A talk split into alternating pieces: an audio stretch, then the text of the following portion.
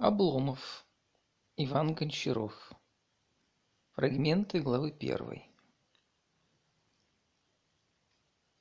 From Chapter One From Oblomov by Ivan Goncharov Translated into the English by David Magashak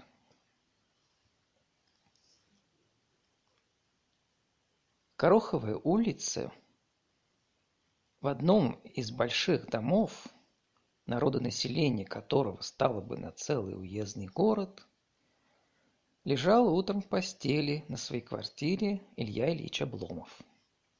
Илья Ильич Обломов was lying in bed one morning in his flat in Гороховая Street, in one of those large houses which have as many inhabitants as a country town. Был человек лет тридцати двух, тридцати трех от роду. He was a man of about thirty-two or three, среднего роста, of medium height, приятной наружности, and pleasant appearance, темно-серыми глазами, with dark grey eyes, но с отсутствием всякой определенной идеи, but with a total absence of any definite idea, всякой сосредоточенности в чертах лица, any concentration – in his features. Мысль гуляла вольной птицей по лицу, порхала в глазах. Thoughts promenaded freely all over his face, fluttered about in his eyes, садилась на полуотворенные губы, reposed on his half-parted lips, пряталась в складках лба, concealed themselves in the furrows of his brow, потом совсем пропадала, and then vanished completely. Тогда во всем лице теплился ровный свет беспечности. And it was at such moments that an expression of serene unconcern spread all over his face. С лица беспечность переходила в позы всего тела, даже в складки шлафрока. And this unconcern passed from his face into the contours of his body and even into the folds of his dressing gown. Иногда взгляд его помрачался выражением будто усталости или скуки. Occasionally a somber look of something like fatigue or boredom crept into his eyes. Но ни усталость, ни скука не могли ни на минуту согнать с лица мягкость. Neither fatigue nor boredom could banish for a moment the mildness which was the predominant and fundamental expression not only of his face, которая была господствующим и основным выражением не только лица, а всей души. But of his whole soul. А душа так открыто и ясно светилась в глазах. And so serenely and unashamedly reflected in his eyes. Улыбки в каждом движении головы и руки. In his smile in every moment of his head, movement of his head and hands. И поверхностно-наблюдательный холодный человек, взглянув мимоходом на Обломова, сказал бы. A cold and superficial observer, casting a passing glance at Oblomov, would have said. Добряк должно быть простота, a good-natured fellow, I'll be bound, a simpleton. Человек поглубже и посимпатичнее. And a more thoughtful and sympathetic man, долго вглядываясь в лицо его, after long scrutiny of his face, отошел бы в приятном раздумье с улыбкой, would have walked away with a smile full of pleasant thoughts. Цвет лица у Ильича не был ни румяный, ни смуглый, ни положительно бледный. Blomov's complexion was not ruddy, nor dark, nor particularly pale, а безразличный, или казался таким – but rather nondescript or seemed to be so. Может быть, потому что Обломов как-то обрюзг не по летам. Because he had grown so fat and flabby, which was unusual for a man of his age. Недостаток для движения или воздуха, может быть, того и другого. Whether because of lack of exercise or fresh air or both. Трудно сказать. It is difficult to say. Же лицо его, судя по матовому, чересчур белому цвету шеи, Generally speaking, his body, if one were to judge by the dull and excessively white color of his neck, маленьких пухлых рук, мягких плеч, казалось слишком изнеженным для мужчины. His small chubby hands and his soft shoulders seemed too effeminate for a man. Движения его, когда он был даже встревожен, сдерживались также мягкостью, не лишенной своего рода грации и ленью. His movements too, even when he was excited, were kept in check by a certain kind of mildness and laziness, which was not without its own touch of gracefulness. Если на лицо набегала из души туча заботы, взгляд туманился. If his mind was troubled, his eyes were clouded over. На лбу являлись складки, lines appeared on his forehead. Начиналась игра сомнений, печали, испуга, and he was plunged into doubt, sadness and fear. Но редко тревога эта застывала в форме определенной идеи. But his anxiety seldom took the form of any definite idea. Еще реже превращалась в намерение. Still more seldom was it transformed into a decision. Вся тревога разрешалась вздохом и замирала в апатии или в дремоте. And all his anxiety resolved itself into a sigh and dissolved into apathy or drowsiness. Как шел домашний костюм Обломова к покойным чертам лица его и к изнеженному телу. How well Oblomov's indoor clothes went with the calm features of his countenance and his effeminate body. На нем был халат из персидской материи, настоящий восточный халат. He wore a dressing gown of Persian cloth, real oriental dressing gown – без малейшего намека на Европу, без кистей, без бархата. Without the slightest hint of Europe, without tassels, without velvet trimmings. Без талии, весьма поместительный.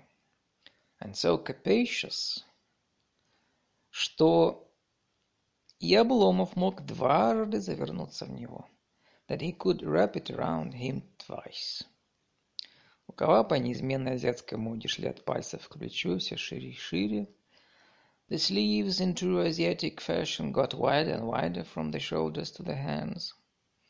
Хотя халат этот и утратил свою первоначальную свежесть, though this dressing gown had lost its original freshness, местами заменил свой первобытный естественный лоск другим, благоприобретенным, and here and there exchanged its natural sheen for one acquired по years of faithful service, но все же еще сохранял яркость восточной краски и прочность ткани.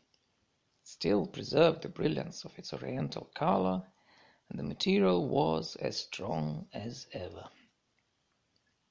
Халат имел в глазах Обломова тьму неоцененных достоинств. The dressing gown had a vast number of inestimable qualities in Oblomov's eyes.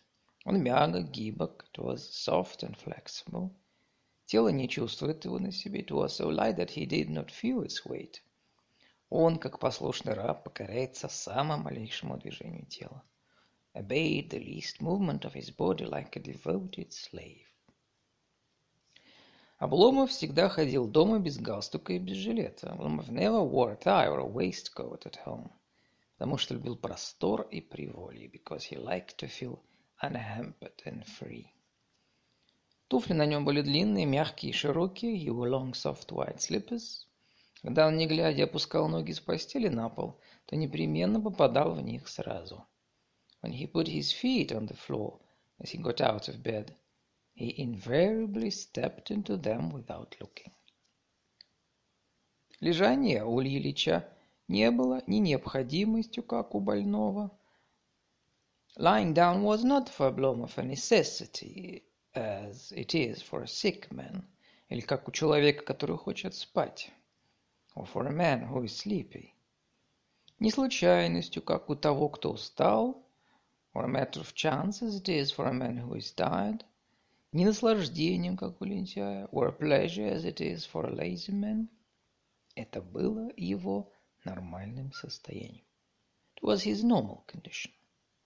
Когда он был дома, он был почти всегда дома. When he was at home, and he was almost always at home, он все лежал и все постоянно в одной комнате. He lay down all the time, always in the same room. где мы его нашли, служивший ему спальней, кабинетом и приемной. The room in which we have found him and which served him as a bedroom, study and reception room. У него было еще три комнаты, но он редко туда заглядывал. He had three more rooms, but he seldom looked into them.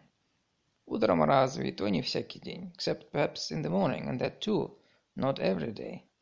Когда человек мел кабинет его, чего всякий день не делалось. But only when his man servant swept his study, which did not happen every day. В тех комнатах мебель закрыта была чехлами, шторы спущены. In those rooms the furniture was covered with dust sheets and the curtains were drawn. Комната, где лежал Илья Ильич, с первого взгляда казалась прекрасно убранной. The room in which Oblomov was lying seemed at first glance to be splendidly furnished.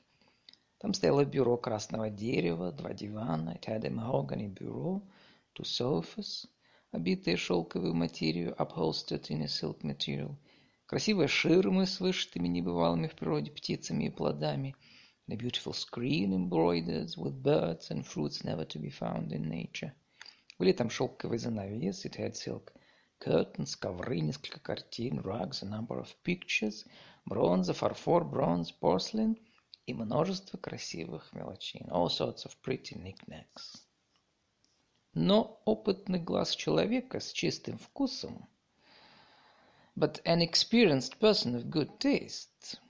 Одним беглым взглядом на все, что тут было, casting a cursory glance around the room, прочел бы только желание кое-как соблюсти декорум, would at once detect a desire to keep up appearances somehow, неизбежных приличий, лишь бы отделаться от них, or other, since appearances had to be kept up. Обломов Хлопотал, конечно, только об этом, когда убирал свой кабинет. Обломов, of course, had nothing else in mind when he furnished his study. Утонченный вкус не удовольствовался бы этими тяжелыми, неграциозными стульями красного дерева. A man of refined taste would never have been satisfied with those clumsy and heavy mahogany chairs, шаткими этажерками those rickety bookstands.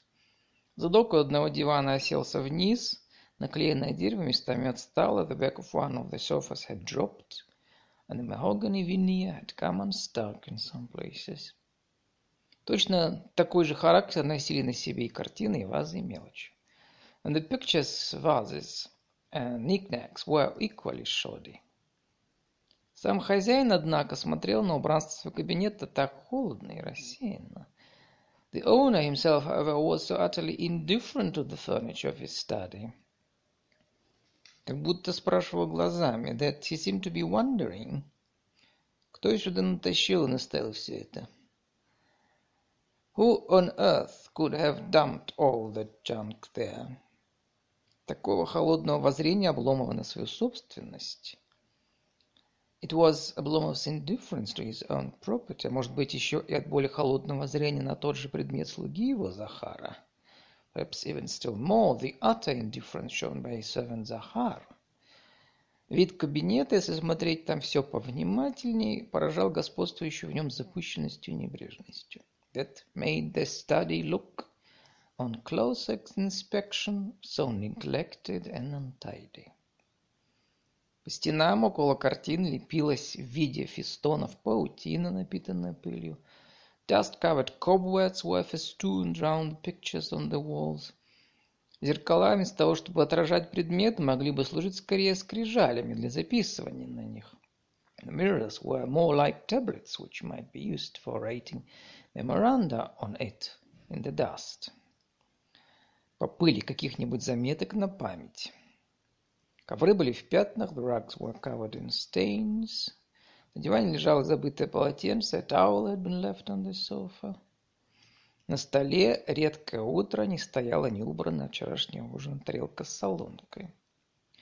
And almost every morning a dirty plate with a salt cellar and и с обглоданной косточкой, да не валялись хлебные крошки. And a bad bone from the previous night's supper could be seen on the table, which was strewn with crumbs.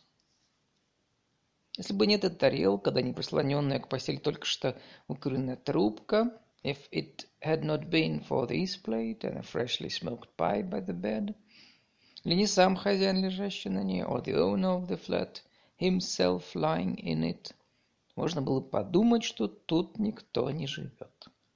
One might have thought that no one lived there. Так все запылилось, полиняло. Everything was so dusty and faded. И вообще лишено было живых следов человеческого присутствия. And void of all living traces of human habitation. Даже, как правда, лежали два, три разверн... две-три развернутых книги. Uh, it is true that there were two or three open books. Валялась газета, на бюро стояла и чернильница с перьями. A newspaper on the bookstands, an inkwell with pens on the bureau. Но страницы, на которых развернуты были книги, покрылись пылью и пожелтели, but the open pages had turned yellow and were covered with dust. Видно, что их бросили давно. It was clear that they had been left like that for a long, long time.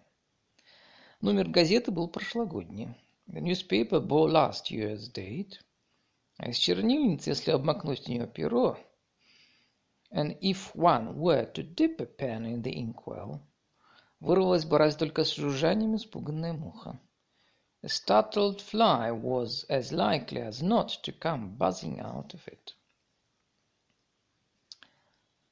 Илья Ильич проснулся против обыкновения очень рано, часов восемь. Обломов, contrary to his custom, had woken up very early, about eight o'clock. Он чем-то сильно был озабочен. He looked very worried about something. На лице у него попеременно выступал не то страх, не то тоска и досада. The expression of his face kept changing continually from that of alarm to one of anguish and vexation. Видно было, что его одолевала внутренняя борьба. It was clear that he was in the throes of some inner struggle. А ум еще не являлся на помощь, and his reason had not yet come to his aid. Дело в том, что Обломов накануне получил из деревни от своего старосты письмо неприятного содержания. What had happened was that on the previous evening Oblomov had received a disagreeable letter from the bailiff of his estate. Известно, о каких неприятностях может писать староста. The sort of disagreeable news a bailiff usually sends can be easily imagined. Ни урожая, недоимки, уменьшение дохода и тому подобное. Bad harvest, arrears of taxes due from the peasants, falling income and so on. Хотя староста и в прошлом, и в третьем году писал к своему барину точно такие же письма, though the bailiff had written identical letters to his master the year before and the year before that, но и это последнее письмо подействовало так же сильно, как всякий неприятный сюрприз. This last letter had the same strong effect as any other unpleasant unexpected piece of news. Легко ли?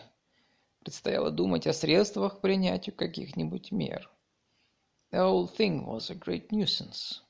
He had to think of raising some money and of taking certain steps. Впрочем, надо отдать справедливость заботливости Илья Ильича в своих делах. Still, it is only fair to do justice to the care Oblomov bestowed on his affairs. Он по первому неприятному письму старосты, полученному несколько лет назад, уже стал создавать в уме план разных перемен и улучшений. Already after receiving his bailiff's first unpleasant letter several years before, he had begun devising a plan for all sorts of changes and improvements в порядке управления своим имением in the management of his estate. По этому плану предполагалось ввести разные новые экономические, полицейские и другие меры. According to his plan, various economic, administrative and other measures would have to be introduced. План был уж далеко не весь обдуман, but it was far from being thoroughly thought out.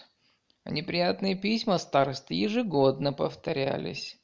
And the bailiff's disagreeable letters went on arriving every year побуждали его к деятельности, следовательно, нарушали покой, arousing him the desire to do something and consequently disturbing his peace of mind.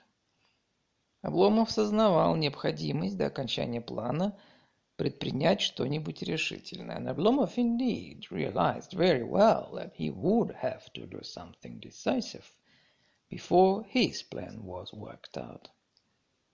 Он, как только проснулся, тотчас же вознамерился встать. As soon as he woke, he made up, he made up his mind to get up. Умыться и, напившись чаю, подумать хорошенько. Wash, and after he had had breakfast, think things over thoroughly. Кое-что сообразить, come to some sort of decision, записать и вообще заняться этим делом как следует. And put it down on paper and generally make a good job of it. С полчаса он все лежал, мучаясь этим намерением. He lay for half an hour, tormented by this decision. Но потом рассудил, что успеет еще сделать это.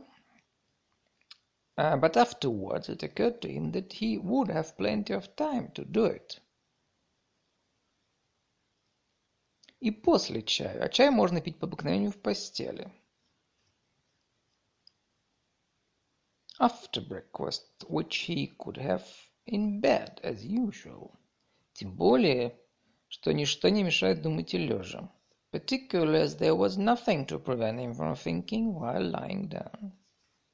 Так он и сделал. It was what he did.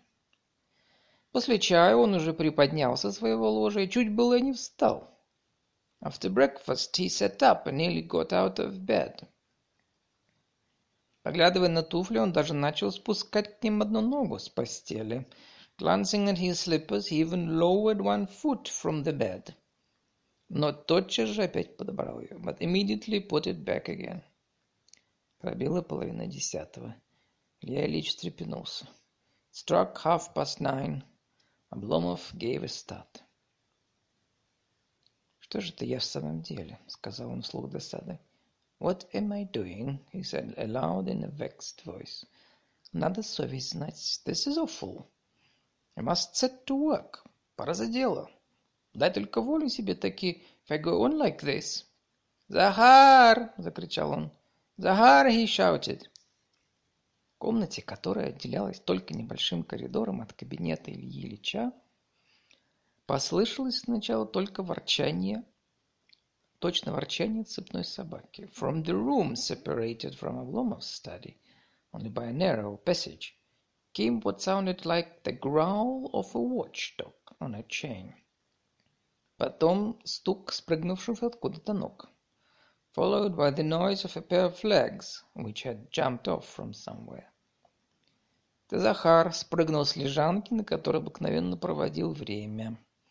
That was Захар who had jumped off the stove, сидя погруженный в дремоту, where he usually sat dozing.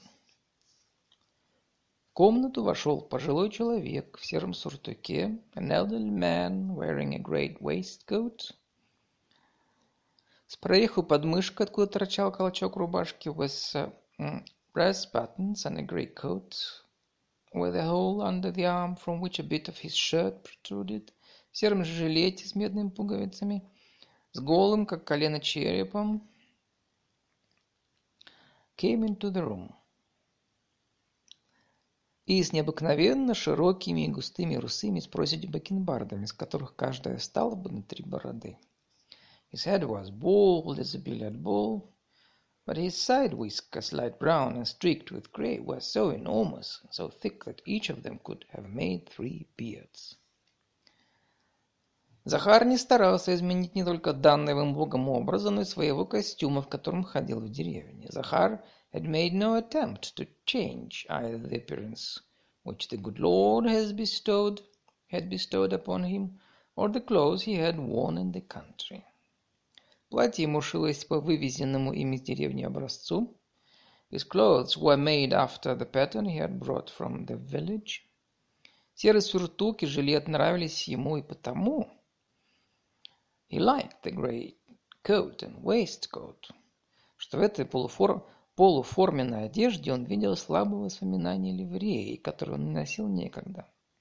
For they reminded him vaguely of the livery he used to wear. Провожая покойных господ в церковь или в гости, in the good old days when he accompanied his late master mistress to church or on some visit. А ливрея в воспоминаниях его была единственной представительницей достоинства дома Обломовых. And to his mind, this livery was the only evidence of the dignity of the Oblomov family. Более ничто не напоминало старику барского широкого покойного быта в глуши деревни. There was nothing else to remind the old man of his prosperous and peaceful life, his old master's house in the wilds of the country. Старые господа умерли, his old master and mistress were dead, фамильные портреты остались дома, the family portraits had been left behind in the old country house. чай валяется где-нибудь на чердаке, where, no doubt, they were lying somewhere in the attic. Предания о старинном бытии важности фамилии все глохнут. The stories which told of the old way of life and the important position occupied by the family were no longer heard. Или живут только в памяти немногих оставшихся в деревне же стариков. And only lived in the memory of a few old people who had remained on the estate. Поэтому для Захара дорог был серый сюртук. This was why his great coat was so dear to Захар. В нем, да еще в кое-каких признаках, сохранившихся в лице и манерах барина, напоминавших его родителей. This, he saw it in a faint reflection of past glory, of which he was also reminded by something in Oblomov's face, and manner which recalled his parents. В его капризах, на которые хотя он и ворчал, и про себя, и вслух. And the harsh old master and mistress by his whims, at which the servant grumbled both to himself and aloud, но которые, между тем, уважал внутренне, как проявление барской воли. Twitch, but which he respected for all that as manifestation of his master's will and his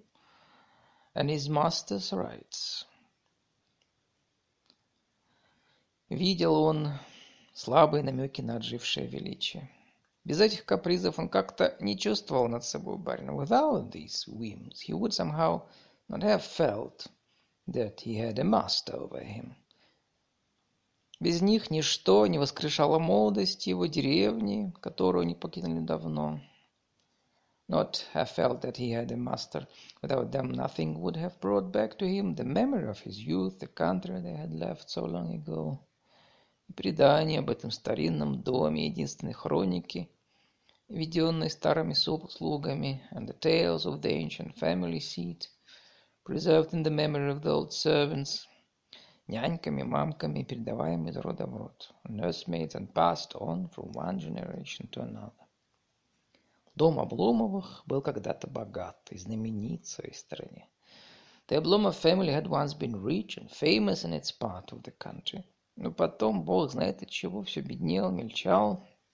But afterwards, goodness only knows why, had grown poorer, lost its influence, и, наконец, незаметно потерялся между нестарыми дворянскими домами. And at last, was imperceptibly lost among the newer families of the landed gentry. Только посидевшие слуги дома хранили и передавали друг другу верную память о минувшем. Only the grey-haired servants of the family kept alive and handed on the faithful memories of the past, дорожа ею как святыней, which they treasured as if they were something sacred. Вот отчего Захар так любил свой серый сурток. That was why Захар was so fond of his great coat. Может быть, и бакенбардами своими он дорожил потому, что видел в детстве своем много старых слуг с этим старинным аристократическим украшением. Perhaps he valued his side whiskers too, because as a child he had seen so many old servants who wore that ancient and aristocratic adornment. Илья Ильич, погруженный в задумчивость, долго не замечал Захара. Обломов Absorbed in his thoughts, did not notice Захар for a long time. Захар стоял перед ним молча. Захар stood before him in silence. Наконец он кашлянул. At last he coughed. «Что ты?» — просил я Ильич. «What do you want?» — Обломов asked. Ведь вы звали. But you called me sir, didn't you? Звал? Зачем же я это звал? Не помню, отвечал он, потягиваясь. Called you? Whatever did I call you for? Can't remember, he replied, stretching himself. Пойди пока к себе, а то я вспомню.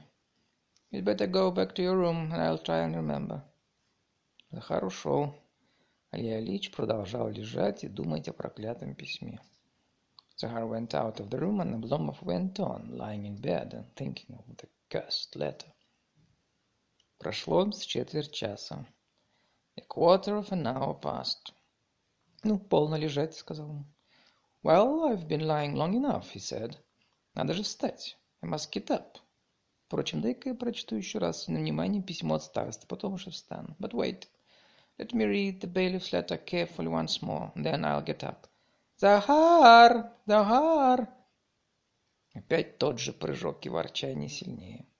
Again the same jump and louder growling. Захар вошел, Захар went, came in, а Обломов опять погрузился в задумчивость. Обломов again sank into thought. Захар стоял минуты две неблагосклонно. Захар stood for a couple of minutes looking his master disapprovingly, немного стороной посматривая на барина, and slightly sideways. Наконец пошел к дверям, and at last walked towards the door. «Куда же ты?» — вдруг спросил Обломов. Where are you off to? Обломов asked suddenly. Вы ничего не говорите. Так что ж тут стоять даром-то? Захрипел Захар. You say nothing, sir. So why should I stand here for nothing? Захар said in a hoarse whisper, за неимением другого голоса, который, по словам его, он потерял на охоте с собаками. Having lost his voice, so he claimed, riding to hounds, когда ездил со старым барином, когда ему дунуло будто бы сильным ветром в горло. With the old master when a strong gust of wind had blown into his throat. Он стоял в полуборот среди комнаты и глядел все стороной на Обломова. He was standing in the middle of the room, half turned away from Обломов, at whom he went on looking sideways. «У тебя разве ноги отсохли? Что, ты не можешь постоять?» Have you lost the use of your legs, that you can't stand a little longer? Видишь, я озабочен. You see, I'm worried. Так и подожди, just wait. Не належался еще там? Haven't you been lying down long enough in your room? Сыщи письмо, что я вчера от староста получил. Find the letter I received from the bailiff yesterday. Куда ты его дел? Where did you put it? Какое письмо? Никакого письма не видал, сказал Захар. What letter? I've seen no letter, sir, Захар said. Ты же от почтальона принял его, грязное такое. But you took it from the postman yourself, such a dirty letter. Куда же его положили? Почему мне знать? How should I know where you put it? Говорил Захар, похлопывая рукой по бумагам и по разным вещам, лежавшим на столе. Said Захар, tapping the papers and the various articles on the table. Ты никогда ничего не знаешь. You never know anything. Там, в корзине, посмотри. Look there, in the waste paper basket. Или не завалилось ли оно за дивану? Perhaps it has dropped behind the sofa. Вот спинка-то у дивана до сих пор не починена. Look at the back of that sofa. Hasn't been repaired yet. Чтоб тебе призвать столяра починить. Why don't you send for the carpenter have it repaired? Ведь ты же изломал. It was you who broke it. Ни о чем не думаешь. You never think of anything. Я не ломал, отвечал Захар. It wasn't me that broke it, sir, replied Захар. Она сама изломалась. It broke by itself. Не век же и быть. Can't last forever, can it? Надо когда-нибудь изломаться. It's bound to get broken someday. Илья Ильич не счел за нужное доказывать противное. Oblomov did not think it necessary to contest the point. «Нашел, что ли?» – спросил он только. «Haven't you found it yet?» – merely asked. «Вот какие-то письма. Here are some letters, sir». «Не те. That's not it». «Ну так нет больше», – говорил Захар. «Well, sir, there ain't no more», – Захар said. «Ну хорошо, поди», – нетерпением сказал я Ильич. «Я встану, сам найду». "Very well, you can go," Oblomov said impatiently. "I'll look for it myself when I get up." Захар пошел к себе, но только он уперся было руками об лежанку, что прыгнуть на нее. Захар went back to his room, but he was just about to lay his hands on the stove in order to jump on it, как опять послышался торопливый крик. «Захар!» When he again heard the hurried call, «Захар!» «Ах ты, Господи!» – ворчал Захар, отправляясь опять в кабинет. «Oh, Lord!» Захар growled as he went into the study again. Что это за мучение? Хоть бы смерть скорее пришла. What a trial he is. I wish I was dead. Чего вам? Сказал он, придерживаясь одной рукой за дверь кабинета. What is it now, sir? He asked, holding on to the door of the study with one hand и глядя на Обломова в знак неблаговоления, до того стороной, and to show his extreme disapproval looking at Oblomov at such an angle, что ему приходилось видеть барина в полглаза, that he could see his master only out of the corner of his eye. А барину видна была только одна необъятная бакенбарда, while his master could only see one of his vast side, vast side whiskers, с которой так и ждешь, что вылетят две-три птицы, out of which it would seem Two or three birds might fly at any moment. «Носовой платок скорее. Сам бы ты мог догадаться, не видишь?» — строго заметил Илья Ильич. «My handkerchief, and be quick about it. You might have thought of it yourself. You never see anything», — Обломов observed sternly. Захар не обнаружил никакого особенного неудовольствия или удивления при этом приказании упреки барина. The showed no sign of any particular displeasure or surprise at his master's command and reproach, находя, вероятно, со своей стороны и то и другое весьма естественным, no doubt finding both quite natural. «А кто его знает, где платок?» – ворчал он, обходя вокруг комнату и ощупывая каждый стол. «How should I know where your handkerchief is?» He grumbled, walking around the room and filling every chair with his hand. Хотя и так можно было видеть, что на стульях ничего не лежит. Though one could see there was nothing lying there.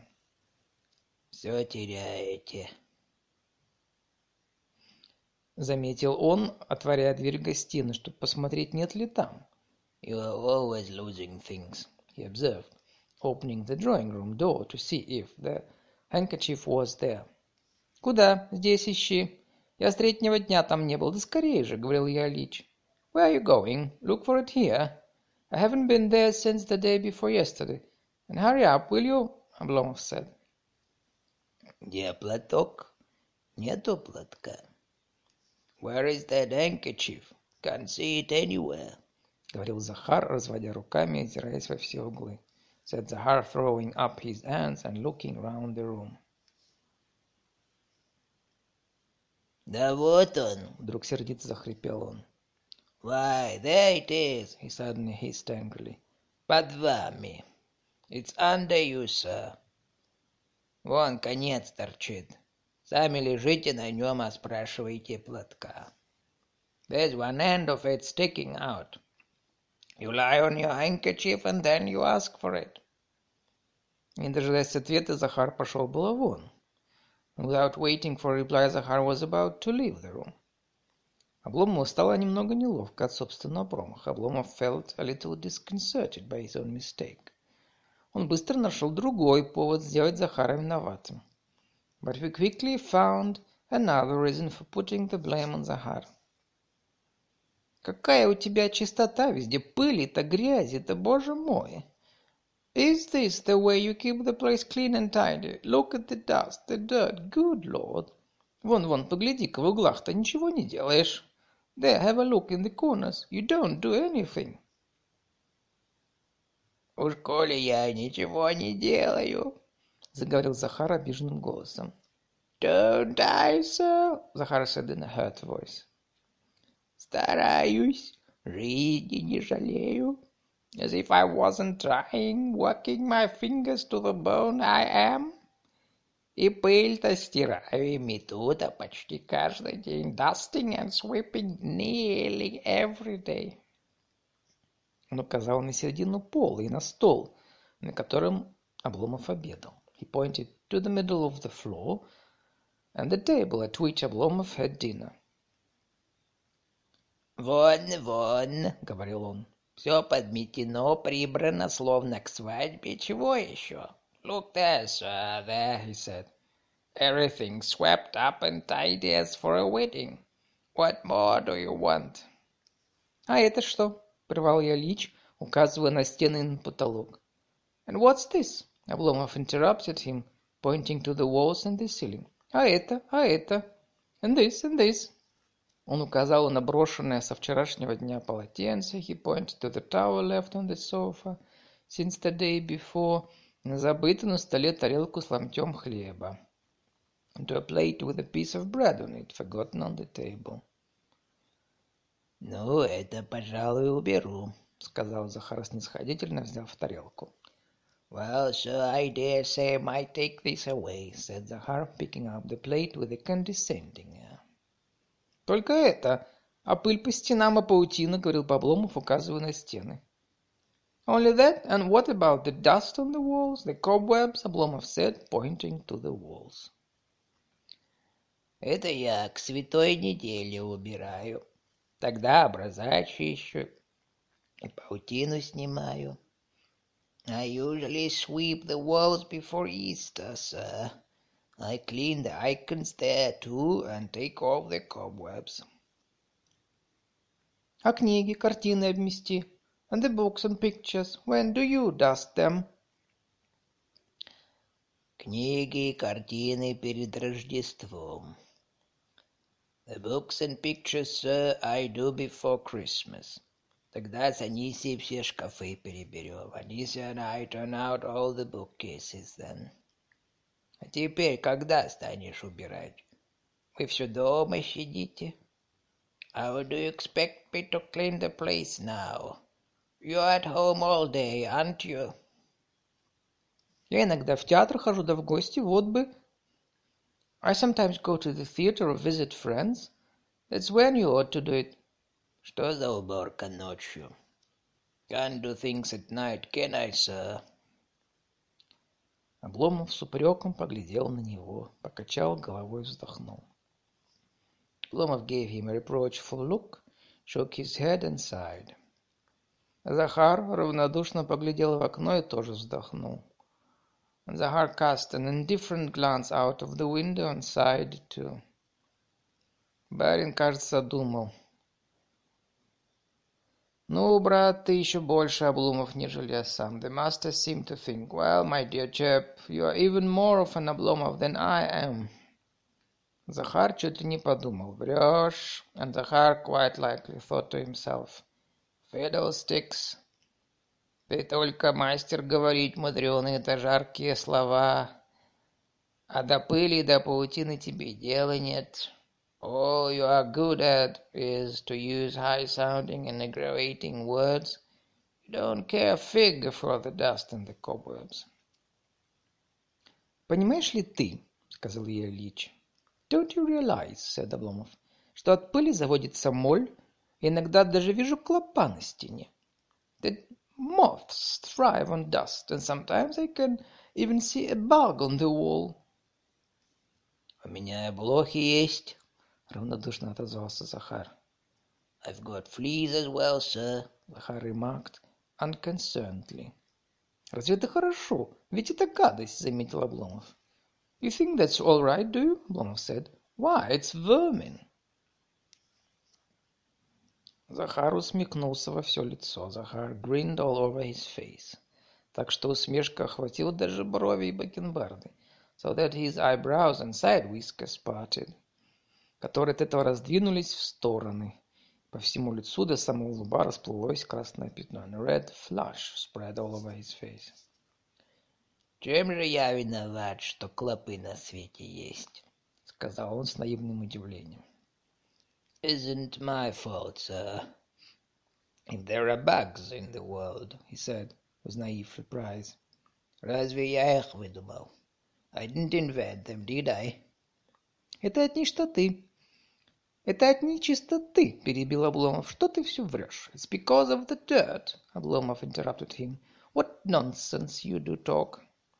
И нечистоту не я выдумал. I didn't invent dirt either. У тебя вон там мыши бегают по ночам, я слышу. You've got mice running about in your room at night. I can hear them. И мышей не я выдумал. I didn't invent the mice either.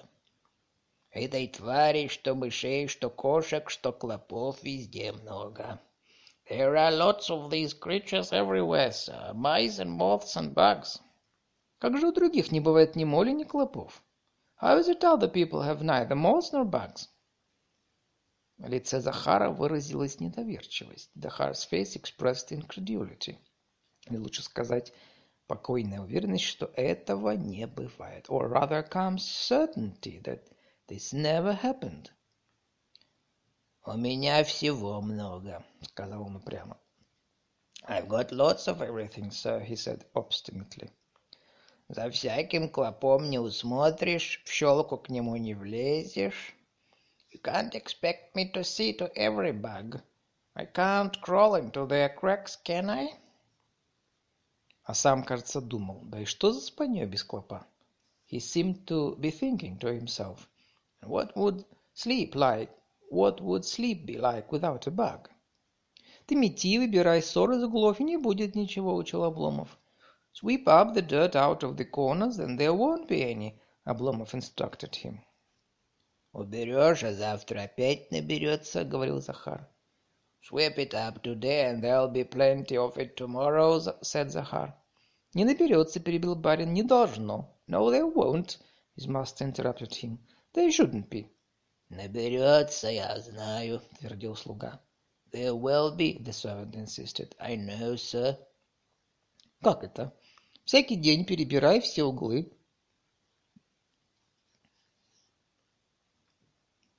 А наберется, так опять вымети. Well, if there is, you must sweep it up again. Как это? Да что же это за жизнь? Лучше Бог по душу пошли. What, sir, sweep out all the corners every day, Захар asked. Why, what sort of life would that be? I'd rather be dead. Чего же у других чисто, возразил Обломов. Why are other people's rooms clean? Обломов retorted. Посмотри напротив, у настройщика. Любо взглянуть, а всего одна девка. Look at the piano tuner's opposite. It is a pleasure to look at his place, and he has only one maid. «А где немцы ссору возьмут?» — вдруг возразил Захар. «Where, sir, do you expect Germans to get that from?» «Вся семья целую неделю кость гложет». «See how they leave their whole family gnaw a bone all a week». Сюртук с плеч отца переходит на сына, а сын опять на отца. A coat passes from the father to the son, and from the son back again to the father. На жене и дочерях платишки коротенькие, his wife and daughters wear short frocks. Все поджимают под себя ноги, как гусыни, their legs stick out under them like geese. Где им ссору взять? Where are they to get dirt from? У них нет этого вот, как у нас. They are not like us. Чтоб в шкафах лежала по годам куча старого изношенного белья. Или набрался целый угол корок хлеба за зиму. With stacks of worn-out clothes lying in wardrobes for years. They don't get a whole corner full of crusts of bread during the winter. У них и корка зря не валяется. They don't waste a crust, they don't. Наделают сухариков да с пивом и выпьют. They make them into rusks and have them with their beer. Захар даже сквозь зубы плюнул, рассуждая о таком скоредном жилье.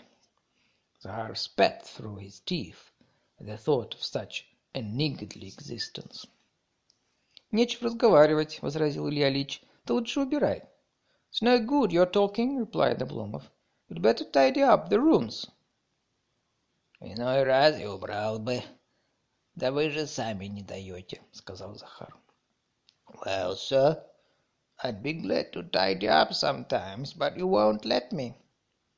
Пошел свое, все видишь, я мешаю. There he goes again. It's I who won't let him, if you please. Конечно, вы. Все дома сидите. It's you, sir. You're always at home. Как при вас станешь убирать? How can I tidy the place with you there? Уйдите на целый день, так я уберу. Go out for a whole day, I'll get it nice and tidy. Вот еще выдумал, что уйти. Поди-ка ты лучше к себе. Good Lord, what next? Go out indeed. You'd better go back to your room. Направо, настаивал Захар. But really, sir, Захар insisted. Вон, хотя бы сегодня ушли, мы бы с Анисией убрали все. Why don't you go out today? And Anisia and me will get everything ship-shape. И то не управимся вдвоем-то, надо еще баб нанять, перемыть все. Though, mind you, sir, we shan't be able to do everything by ourselves. Not the two of us, we should have to get some charwomen to come and wash. «Э, какие затеи, баб, ступай себе», — говорил я Лич. «Good Lord, what an idea, charwomen. Go on back to your room», — said Обломов. Он уже был не рад, что вызвал Захара на этот разговор. He was sorry he had started the conversation with Zahar. Он все забывал, что чуть тронешь этот деликатный предмет, так и не оберешься хлопот. He kept forgetting that as soon as he touched on that delicate subject, he got involved in endless trouble. Блумову хотелось бы, чтобы было чисто. Blumov would have liked to have his rooms clean. Да он бы желал, чтобы это сделать как-нибудь так, незаметно, само собой. But he could not help wishing that it would all happen somehow of itself. А Захар всегда заводил тяжбу. Лишь только начинали требовать от него сметания пыли, мытья полов и так далее. Without any fuss, but the moment Zahar was asked to dust, scrub and so on, he always made a fuss. Он в таком случае станет доказывать необходимость громадной возни в доме. Every time it was mentioned, he began proving that would mean a tremendous lot of trouble. Очень хорошо зная, что одна мысль об этом приводила барина в ужас. Knowing very well that the very thought of it terrified his master. Захар ушел, а Обломов погрозился погрузился в размышления. And Zahar left the room, and Oblomov sank into thought.